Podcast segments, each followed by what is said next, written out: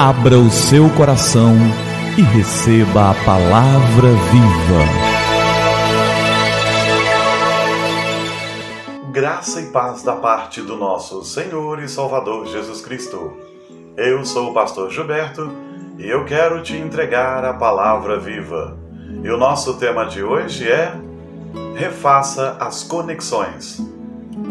Senhor chegou a um consultório médico para fazer um curativo em sua mão, na qual havia um profundo corte. Muito apressado, pediu urgência no atendimento, pois tinha um compromisso. O médico que o atendia, curioso, perguntou o que tinha de tão urgente para fazer.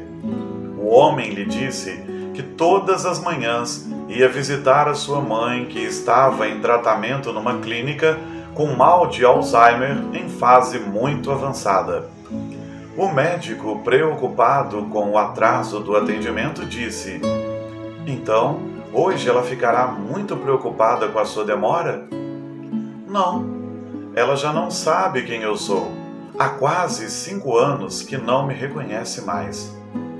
O médico então questionou: mas então, para que tanta pressa em vê-la todas as manhãs se ela já não o reconhece mais? O homem então deu um sorriso e, batendo de leve no ombro do médico, respondeu: Ela não sabe quem eu sou, mas eu sei muito bem quem ela é. O médico teve que segurar suas lágrimas enquanto pensava. O verdadeiro amor não se resume à utilidade da pessoa, mas o que ela representa, representou e representará na sua vida. O verdadeiro amor é a aceitação, é gratidão de tudo que foi um dia, do que é e do que será. Em 1 João, no capítulo 4, no verso 19, está escrito: Nós amamos porque Ele o Senhor Jesus nos amou primeiro. Só é capaz de amar ao Deus vivo aqueles que sabem quem Ele é na sua vida. Aquele que sabe quem Ele é hoje, ontem e para a eternidade.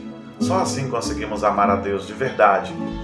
Só conseguimos amar a Deus de verdade quando compreendemos o tamanho do seu amor para conosco. Então, não adianta cobrar de uma pessoa que ela ame a Deus de uma maneira muito especial se ela não o conhece, não sabe o que ele representa nas nossas vidas, não entende o tamanho do amor. E quando você não é amado da maneira como talvez você esperasse ser amado, não se aborreça.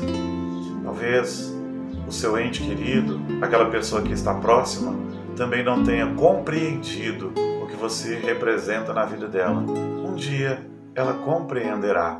Entenda que o amor é a resposta do seu ser inteiro àquele que representa tanto para você.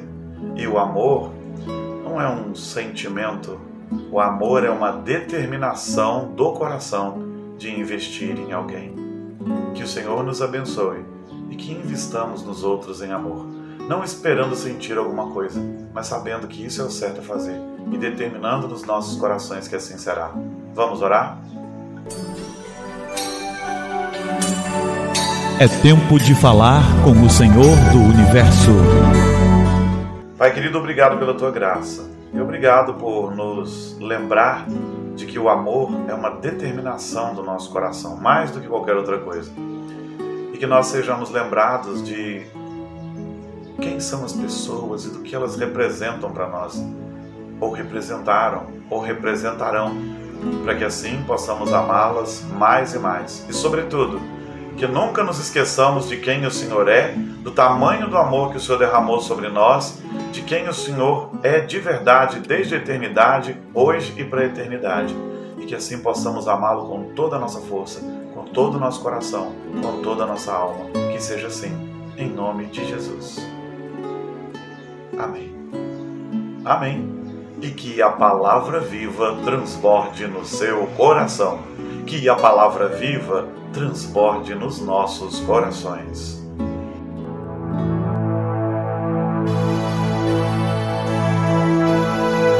Abra o seu coração e receba a palavra viva.